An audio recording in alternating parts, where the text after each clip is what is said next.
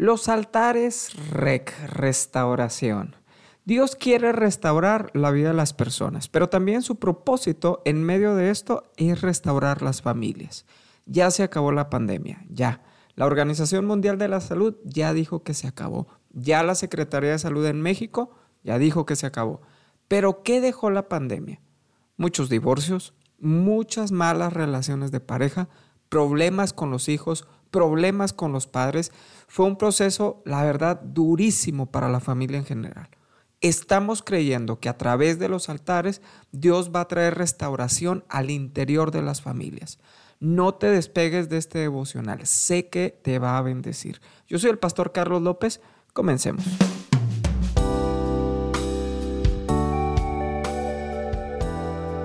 Altares rec, restauración. Dios va a restaurar. ¿Qué concepto tienes de la palabra restauración? Mira, esta palabra no es hermosear algo que ya estaba hecho. Yo tenía ese concepto. Hay un programa que se llama Los Restauradores y les llevan artículos de lo que sea demasiado desgastados y los arreglan y los embellecen.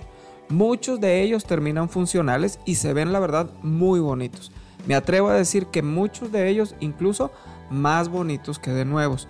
Pero la restauración no es eso solamente. La restauración es devolver algo a su estado original. No es tanto embellecerlo, sino devolverlo al original para lo que fue creado. A ver, si la Biblia dice que no era bueno que el hombre estuviera solo y le hizo ayuda idónea, entonces Dios creó el matrimonio entre el hombre y la mujer y esto debería al menos ser la mejor relación de tu vida, no vivir de la greña gran parte de la semana. Si la Biblia dice que herencia de Jehová son los hijos, entonces deberíamos de poder administrar esa herencia y tener mejores relaciones personales con nuestros hijos. Si la Biblia dice que no se menosprecia el consejo de los padres, entonces ¿por qué no se reciben esos consejos? ¿Por qué como hijos no prestamos nuestro oído para recibir ese consejo de nuestros padres? ¿Sabes qué se ha arruinado a través de los años? La comunicación. ¿Cuántos de nosotros hablamos mejor con nuestra familia por mensajes de texto, por WhatsApp, cualquier cosa? Hablamos mejor así que de frente. Te estoy hablando solamente de una parte que tiene que volver a su estado original, la comunicación. En el altar rec, la finalidad es que tú puedas tener esa convivencia y comunicación con tu familia. Hablamos más con otras personas. ¿Te has puesto a pensar en eso? La mayoría de la gente habla más con otras personas que con su misma familia. Y cuando hablamos con la familia, ya ni nos conocemos las voces. Imagínate nada más esto. La restauración de la comunicación es valiosa dentro de los altares REC, pero no solamente para con los miembros de nuestra familia, sino para con Dios mismo también.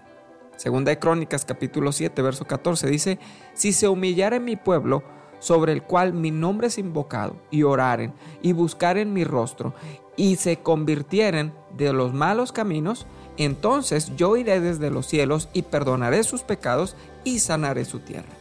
Necesitamos restaurar nuestra relación con Dios, pero lo primero es humillarnos ante su presencia.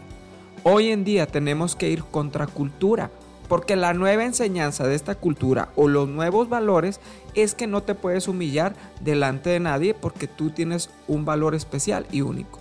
Y sí, ¿ok? Pero no te estás humillando ante una persona.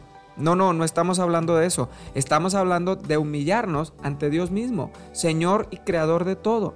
Entiendo esa parte, pero no puedes aplicarla hacia Dios, porque de lo contrario irías en contra de la misma Biblia. Y tenemos que ser muy sabios en esto. Ahora, humillarse ante Dios es reconocer que Él es el Señor de nuestra vida y nos rendimos totalmente a Él. Si como familia entendemos esto, entonces juntos nos vamos a humillar y buscamos a Dios. Mira lo que pasa en todas las bendiciones que Dios trae a través de esto. Número uno, dice la Biblia, que Él nos oye desde los cielos. Pastor, es que yo siento que nadie me escucha. Sí, Dios te escucha desde los cielos. Pero esto es cuando tú lo reconoces. Pero sí, necesitas reconocerlo. Y dice la Biblia que Él te va a escuchar. Imagínate que el Rey de Reyes y Señor de Señores, el Creador de todo, el Dios Todopoderoso, se tome el tiempo para escucharte. Eso sí es una promesa poderosa. ¿Por qué? Porque tú puedes hablar con Él Y de esto estamos hablando, que pueda restaurar la comunicación y qué mejor que como familia lleguemos a eso. Por cierto, esto nos lleva al punto número dos, que es que Él perdona nuestros pecados. ¿Por qué es necesario que Dios perdone nuestros pecados? No, no estoy hablando de errores o de fallas. Estoy hablando de lo que es pecado, de lo que está en contra de Dios. Si tú no sabes qué es pecado, entonces necesitas conocerlo en su palabra para entenderlo. A veces tomamos como pecado cosas que ni siquiera son pecado.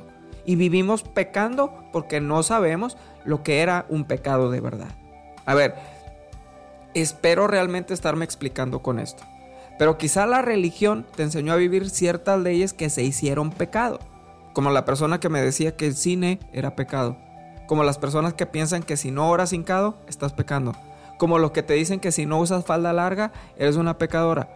Todas esas son reglas humanas. Pero entonces, ¿qué pasa con el que miente? ¿Qué pasa con el que roba? ¿Qué pasa con el que adultera? Eso no se ve. Eso casi no se nota. Eso es pecado y cuando lo entiendes en la Biblia, vas y pides perdón por eso y Dios te perdona. Y número tres, Él sana nuestra tierra. ¿Por qué es necesario que Dios sane nuestra tierra? ¿Tú quieres que tu tierra produzca? Cuando hay pecado, la tierra no produce. Por eso primero se restaura la comunicación con Dios y luego se pide perdón de pecado y luego Dios sana nuestra tierra y la tierra produce. El proceso de sanidad puede variar dependiendo de nuestro estilo de vida, pero es una promesa cuando nos volvemos a Dios.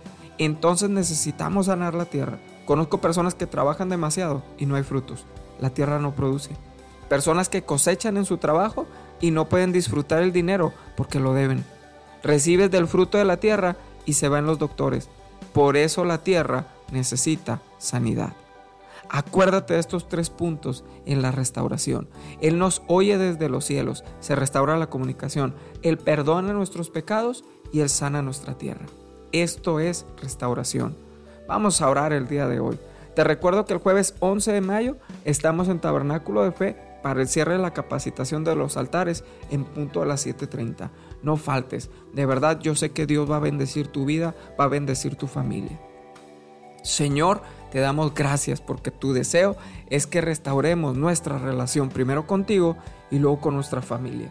Gracias porque tú quieres volver a su estado original, lo que hiciste desde un inicio en medio de nosotros. Gracias porque tú quieres restaurar los matrimonios, tú quieres restaurar las relaciones entre los padres y los hijos. Gracias Espíritu Santo porque tú te mueves en medio de nosotros y cosas poderosas estás poniendo, Señor, en bendición Hoy, Espíritu Santo, te pedimos que tú restaures nuestro corazón, que tú restaures nuestra comunicación hacia ti, pero también que restaures nuestras relaciones familiares, nuestras relaciones, Señor, entre el esposo, la esposa, entre los hijos, entre los padres.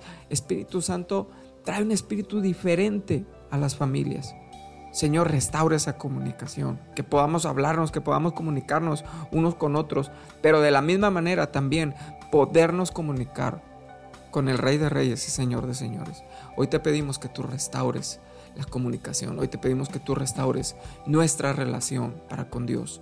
Señor, glorifícate en medio de cada uno. Inquieta los corazones. Sigue moviendo los corazones para que esto suceda. Te amamos y te honramos a ti porque tú eres bueno y porque tu misericordia es para siempre.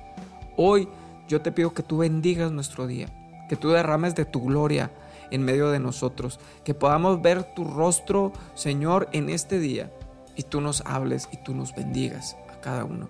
En el nombre de Jesús, bendice nuestro día. Muchas gracias, Espíritu Santo. Amén y amén. Gracias por escuchar este devocional. Gracias a todas las personas que se están suscribiendo en las plataformas de podcast, en Amazon Podcast, Google Podcast, en Apple Podcast, en, en, Spotify, en cualquier plataforma en donde tú escuches este podcast. Gracias por suscribirte. Es más fácil porque así te salen las notificaciones en cuanto ya está este podcast arriba. Entonces, gracias también a todas las personas que están comentando y dándole like a la página de Facebook Tabernáculo de Fe. Gracias, gracias por hacerlo. Me bendices, me bendice cada vez que leo un comentario. Muchísimas gracias. Te mando un fuerte abrazo. Yo soy el pastor Carlos López. Que tengas un día muy especial.